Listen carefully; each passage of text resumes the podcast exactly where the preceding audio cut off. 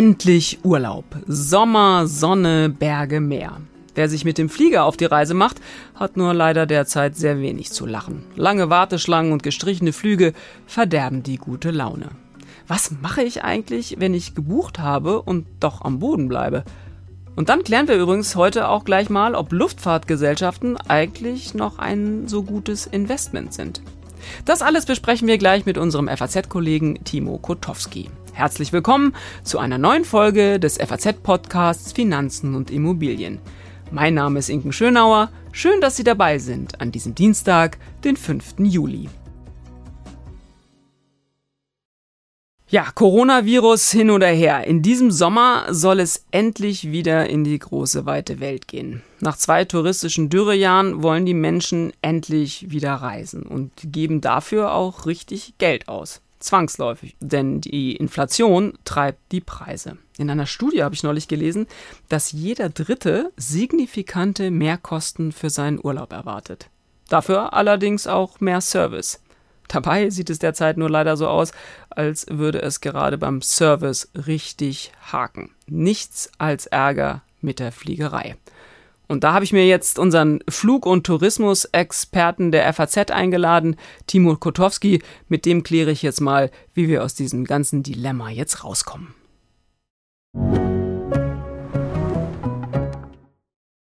Hallo Timo, schön, dass du heute dabei bist. Hallo Inken. Ja, jetzt sag doch erstmal, wie ist denn eigentlich aktuell die Lage an den Flughäfen? Wir haben ja schon ein bisschen Ferien. NRW ist jetzt schon in ihrer ersten Woche, also die ersten Bilder haben wir jetzt schon einigermaßen verdaut. Aber wie ist es jetzt äh, momentan so? Insgesamt kann man sagen, die Lage bleibt angespannt. Man sollte äh, Zeit mitbringen, wenn man an den Flughafen will. So die größten Auswüchse, die wir in den vergangenen Wochen gesehen haben, die hat es in den vergangenen Tagen nicht mehr gegeben. Allerdings äh, heißt es nicht, äh, dass äh, äh Warteschlangen von 40, 50 Minuten äh, es nicht mehr gibt. Darauf sollte man immer noch gefasst sein. Mhm. Vielleicht können wir mal ganz kurz klären. Du beobachtest das ja jetzt schon eine ganze Weile und bist ja, das habe ich ja in der Anmoderation gesagt, auch unser absoluter Flug- und Tourismusexperte. Warum denn überhaupt dieses ganze Chaos? Man steht ja so ein bisschen davor und denkt sich irgendwie, huch, es ist Sommer, huch, es wird geflogen, huch, es sind Ferien. Ja, ein, ein wenig kann man sagen, es, es kam, die Nachfrage kam so überraschend wie Weihnachten. Ähm, es gibt einen, einen Strauß von Gründen, der da zusammenkommt, äh, warum es äh, zum Chaos äh, kommt. Das eine ist äh, die lange Pandemiephase, in der wenig äh, an Flughäfen zu arbeiten war. Äh, da fällt das Hochfahren schwer. Es sind Mitarbeiter entlassen worden. Es haben sich Mitarbeiter von sich aus etwas anderes gesucht, die sich unter anderem auch gesagt haben, Kurzarbeitergeld äh, bei Kurzarbeit null über einen langen Zeitraum, davon kann ich nicht leben und wer weiß, wie die Perspektive ist. Dann kommt aber auch hinzu, dass die äh, ganze Branche etwas spät angefangen hat, äh, gegenzusteuern. Es man hat es so vorsichtig Anfang des Jahres angefangen, aber richtig massiv erst ab Ostern und so schnell waren halt nicht Leute zu gewinnen. Und jetzt kommt noch obendrauf, dass es wegen der Corona-Pandemie wieder vermehrt Krankheitsfälle gibt. Das heißt, äh, das ohnehin knappe Personal ist wieder nochmal zusätzlich ausgedünnt. Mhm, okay, das sehe ich ein, also mit der, mit der Corona-Erklärung, denn das ist ja tatsächlich so, merken wir ja hier äh, bei uns auch permanent, dass immer mal äh, jemand ausfällt. Dafür können die Fluggesellschaften oder überhaupt die Flugbranche natürlich äh, nix. Aber du hast es gerade selber gesagt, das Reisen kommt da so ein bisschen überraschend wie Weihnachten oder diese, diese Situation. Also wie kann man sich denn das vorstellen? Du beobachtest ja diese Branche auch schon so lange. Ich meine, da sind ja auch nicht nur Dilettanten am Werk. Also wie, wie konnte konnte man denn glauben, dass ausgerechnet nach zwei Jahren pandemiebedingten, na, ich sag mal, geht so Urlauben, die Leute in diesem Jahr geimpft und hoffentlich vielleicht sogar schon einmal Corona überstanden habend nicht jetzt in den Urlaub fliegen wollen. Also wie, wie kann, kannst du dir das irgendwie erklären, warum man da so eine Fehleinschätzung hatte? Naja, als Außenstehender fällt das wirklich schwer, das nachzuvollziehen und zu erklären ein kleiner Versuch ist vielleicht, man hat auch äh, im vergangenen Jahr ja eine leichte Belebung gesehen, die äh, Hoffnung in der Branche geschürt hat und äh, am Ende führte es dazu, dass wir die nächste Corona-Variante hatten und es gab wieder den nächsten Rückschlag. Deswegen kann man in diesem Jahr wohl etwas vorsichtig an das ganze Thema herangegangen sein. Rückblickend allerdings viel zu vorsichtig, denn dass die Leute Reiselust haben, das war seit langem bekannt. Also mhm. da haben schon im Januar haben Reiseunternehmen von steigender Nachfrage berichtet. Das war nun wirklich nicht mehr überraschend. Mhm. Jetzt hast du ja eben schon gesagt, ein Problem ist auch, dass äh, Menschen einfach abgewandert sind aus den, aus den Jobs dann, weil man sie erstmal nicht mehr brauchte oder das Thema Kurzarbeit, das kann man ja eben auch gut nachvollziehen. Das Geld hat nicht gereicht, also suche ich mir einen anderen Job. Ist das dann auch der Grund, warum man das jetzt so kurzfristig dann auch einfach nicht nachhaltig in den Griff kriegt? Also dass man nicht von einer Woche auf die nächste praktisch aufstocken kann und sagen kann, okay, dann stellen wir jetzt irgendwie 3000 Leute ein und äh, dann ist alles tutti paletti? Oder woran hakt es da jetzt? Genau, das ist der Punkt. Man findet nicht so schnell Mitarbeiter. Irgendwann bekommt man das Problem schon in den Griff. Aber der Arbeitsmarkt ist momentan auch angespannt. Es gibt wenig Leute, die stellensuchend sind. Das heißt, äh, ganz schnell äh, kann man da niemanden äh, finden. Und in der Luftfahrt kommt natürlich hinzu, dass Leute immer noch mal eine Zuverlässigkeitsprüfung absolvieren müssen. Schließlich arbeiten sie im Sicherheitsbereich des Flughafens. Und da möchte man natürlich auch nicht die falschen Arbeitskräfte haben, gerade in Zeiten, der, wo Terrorabwehr ein, ein Thema ist. Und so eine Sicherheitsüberprüfung dauert schon deutlich länger als einen Monat. Allein deshalb äh, lässt sich nicht schnell äh, Personal finden. Zudem müssen Bewerber ja auch noch gewisse äh, Unterlagen beibringen. Sie müssen lückenlos ihren Lebenslauf mit allen Wohnadressen über zehn Jahre nachweisen und das auch wirklich ohne jegliche Lücke. Und es hat auch schon Bewerber gegeben, die an diesem formalen Kriterium gescheitert sind. Hm. Ich finde das übrigens auch nochmal einen ganz, ganz wichtigen äh, Punkt, den man auch wirklich deutlich aussprechen sollte. Man kann das von außen immer ganz viel Aufregung irgendwie auch reinbringen. Und natürlich ist es ärgerlich, wenn man da steht und dann werden Flüge storniert. Da ist gar, überhaupt gar keine zwei Meinungen drüber. Aber ich finde, das ist wirklich ein ganz wesentlicher Punkt. Und ich meine, wenn etwas passieren würde, dann wäre die Aufregung zu Recht auch groß. Sagt, ja, wie konnte man denn möglicherweise auch Leute einstellen, äh, die vielleicht die Kriterien nicht erfüllt haben. Ich finde, das kann man an der Stelle auch nochmal sagen. Genau, das ist auch just ein Thema jetzt äh, in der Debatte, äh, ob man äh, Unterstützung aus der Türkei holt. Da ist ja von der Politik die Zusage gegeben, dass man schnell und unbürokratisch Arbeitserlaubnisse erteilt. Das ersetzt aber nicht diese Zuverlässigkeitsprüfung in Sicherheitsfragen. Die muss natürlich weiterhin ganz genau so gemacht werden, denn es genügt ja ein Einzelner unter tausenden Hilfen der äh, dann nicht den Kriterien genügt und äh, der einen Skandal auslösen könnte. Und das soll natürlich auf jeden Fall vermieden werden. Mhm. Da geht Sicherheit immer vor. Absolut. So, das mal äh, zur aktuellen äh, Urlaubslage haben wir dann heute auch mal abgefeiert. Jetzt mal ganz konkret in Sachen äh, Finanzen, denn ich meine, es geht ja dann auch letztlich ums Portemonnaie und um das, was ich da bezahlt und nicht bekommen habe. Also konkret, ich habe gebucht und mein Flug wurde storniert. Und jetzt? Zuerst muss man unterscheiden, ob der Flug mehr als 14 Tage im Voraus oder kurzer äh, im Voraus äh, storniert wurde. Wenn es mehr als 14 Tage war, hat man tatsächlich nur Anspruch, äh, den Ticketpreis zurückzubekommen. Und dann hätte man möglicherweise schnell das Geld. Manche Airlines sind nicht ganz so schnell mit dem Bezahlen, aber dann hätte man das Geld und könnte einen neuen Flug buchen, was einem nicht so viel hilft, weil die Ticketpreise ja gestiegen sind. Wenn der Flug kurzfristiger gestrichen wird, äh, dann äh, steht die Airline schon in der Pflicht, einiges zu tun. Äh, zum einen muss sie sich um den Fluggast kümmern.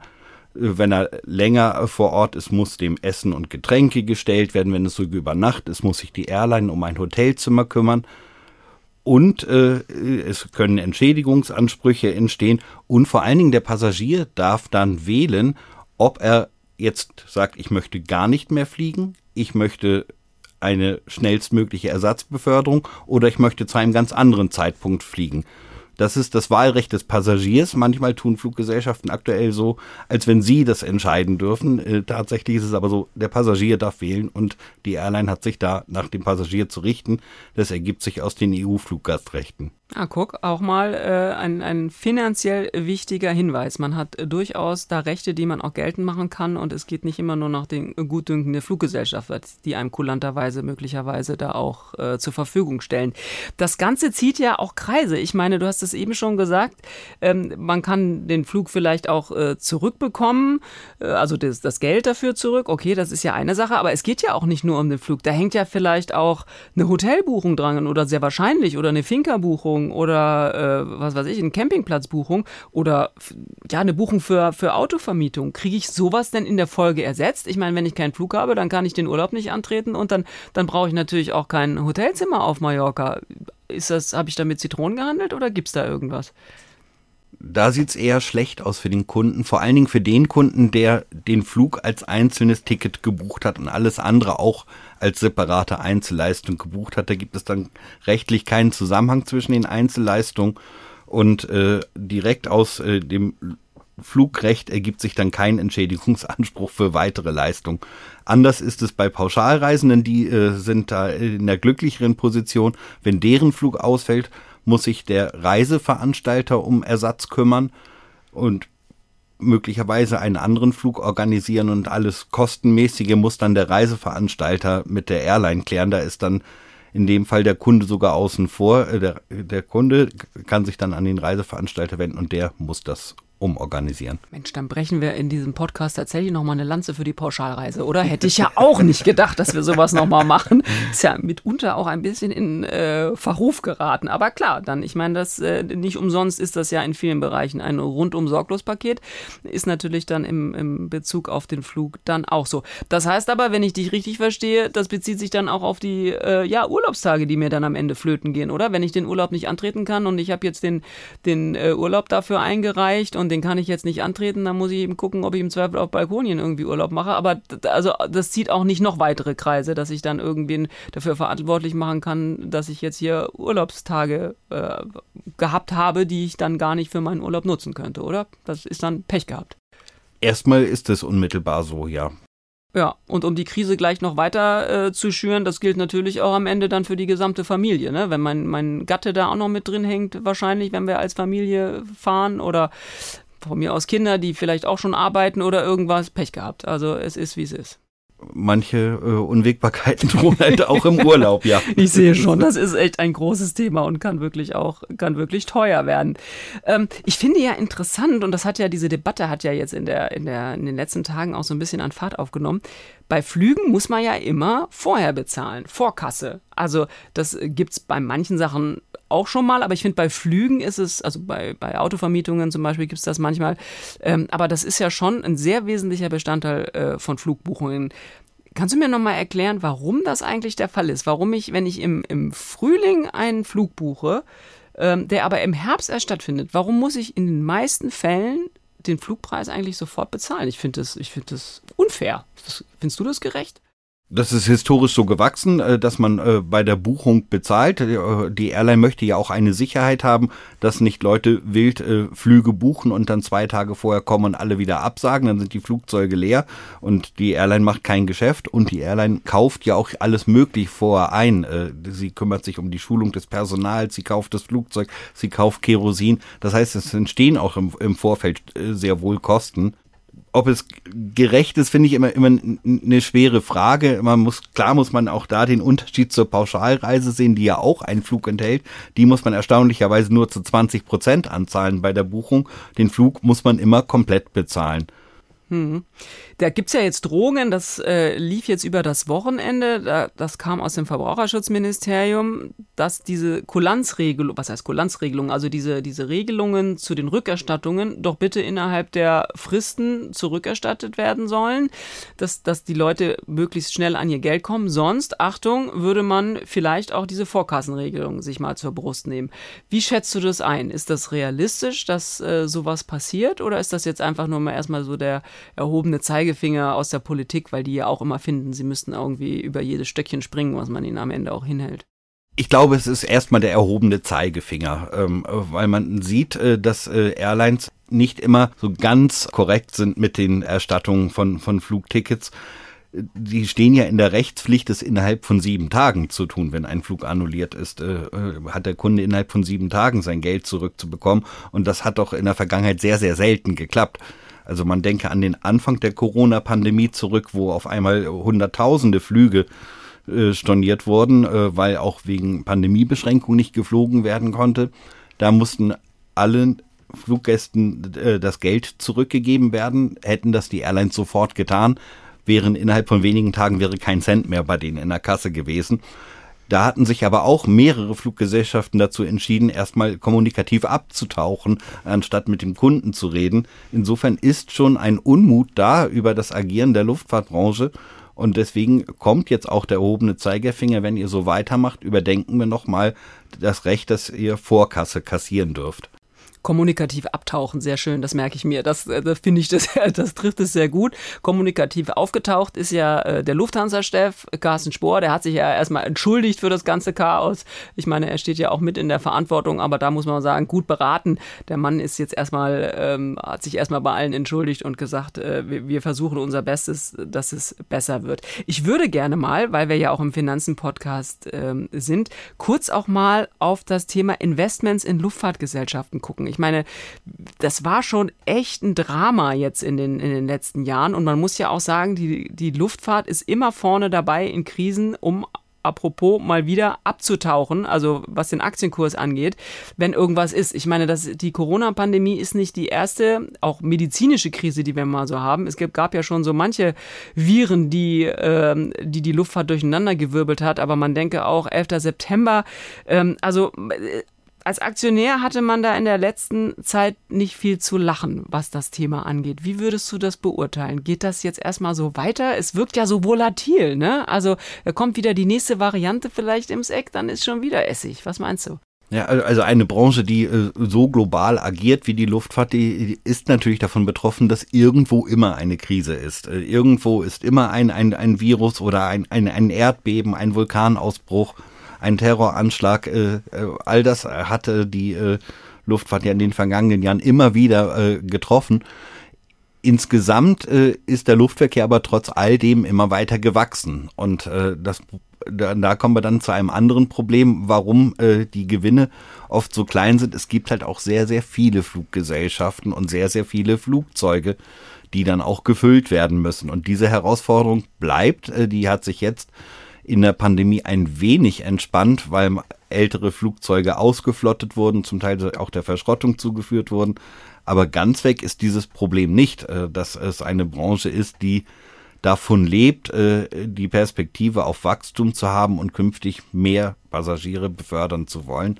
Da liefert man sich doch weiterhin einen sehr erbitterten Wettkampf, der auch Gewinne kostet. Hm. Und als Anleger finde ich, ist das ist so ein Thema, ist noch ein zweites, was mich immer so antreibt. Ich meine, das ist ja ein bisschen in Vergessenheit geraten über, über das Corona-Thema, aber ich meine, wir haben Klimakrise. Das darf man nicht vergessen. Und ich frage mich immer so, wie teuer wird eigentlich in Zukunft gerade auch das Fliegen sein? Viele sagen ja auch, der, der Businessverkehr äh, wird nicht mehr so zurückkommen, möglicherweise, auch nach Corona, weil selbst wenn Corona dann vorbei ist, einfach weil man jetzt im Zuge auch dieser Nachhaltigkeit viel mehr darüber nachdenkt, müssen die Leute noch fliegen? Muss man wirklich für einen Tag nach New York äh, hin und zurück fliegen? Ist das, ist das wirklich noch im Sinne ähm, des Klimas und müssen wir da nicht mehr tun? Deswegen frage ich mich immer auch so als Anleger, ist das eine Branche, in die man rein investieren sollte, gerade weil es da so viele Unwägbarkeiten gibt? Was würdest du sagen, ist gerade auch in Bezug auf diese Klimadiskussion in diesen, in diesen Branchen? Klar, ich meine, es gibt neue Flugzeuge, die sind äh, leichter, die sind klimafreundlicher, aber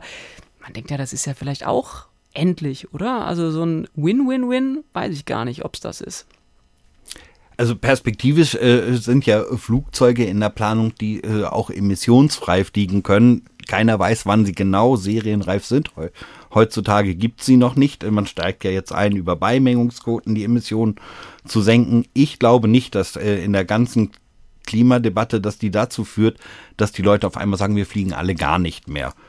Ähm, was kurzfristig äh, kommen wird, dass äh, weniger geflogen wird. Da ist zum einen, dass äh, Geschäftsreisen in der Pandemie gelernt haben, Manche äh, Termine lassen sich tatsächlich äh, per Videokonferenz machen. Da geht es vor allen Dingen um unternehmensinterne Termine, dass man nicht mehr den Außenstellenleiter in Shanghai äh, besucht, sondern einmal kurz per Video mit dem telefoniert. Andererseits für Neuverträge mit Neukunden wird auch weiterhin geflogen werden und da bleibt äh, der Geschäftsreisebetrieb da. Bei Privatreisen kommt jetzt noch der Kostenpunkt hinzu, äh, dass Leute wegen anderer Ausgaben, Energiekosten steigen, Nahrungsmittelpreise steigen dass Leute anfangen, äh, dann halt auch beim Reisen zu sparen. Bislang in diesem Jahr hat sich das noch nicht gezeigt, aber die Perspektive ist eigentlich ziemlich klar, dass äh, auch das Reisen nicht vom Sparen und vom Spardruck der Haushalte verschont bleiben wird. Insofern könnte es dort einen leichten Dämpfer geben. Äh, und es bleibt dann abzuwarten, wie stark der wird und wie lange äh, und wie nachhaltig der sein wird. Ja, wir haben alle keine Glaskugel. Das mussten wir äh, schon häufiger in diesen Folgen unseres Finanzen-Podcasts äh, feststellen. Und gerade in Bezug auf äh, Tourismus und Luftfahrt, es ist einfach eine volatile Branche und von so vielen Faktoren an, also abhängig, weil es, du hast es vorhin selber gesagt, so global unterwegs ist. Irgendwas ist immer. Timo, ganz herzlichen Dank für deine Einschätzungen. Gerne. Und das war's auch schon wieder mit unserer dieswöchigen Folge des FAZ-Podcasts Finanzen und Immobilien. Wenn Sie Fragen haben, Themenwünsche oder andere Anregungen, schicken Sie uns eine E-Mail an podcast.faz.de oder schreiben Sie uns auf unseren Social-Media-Kanälen. Wir freuen uns, wenn Sie uns abonnieren und natürlich auch, wenn Sie uns weiterempfehlen. Zu finden sind wir überall dort, wo es Podcasts gibt. Und schauen Sie gern auch mal in unsere LinkedIn-Gruppe, da gibt es immer wieder interessante Posts. Tschüss, wenn Sie in den Urlaub fahren. Schönen Urlaub. Bis nächste Woche.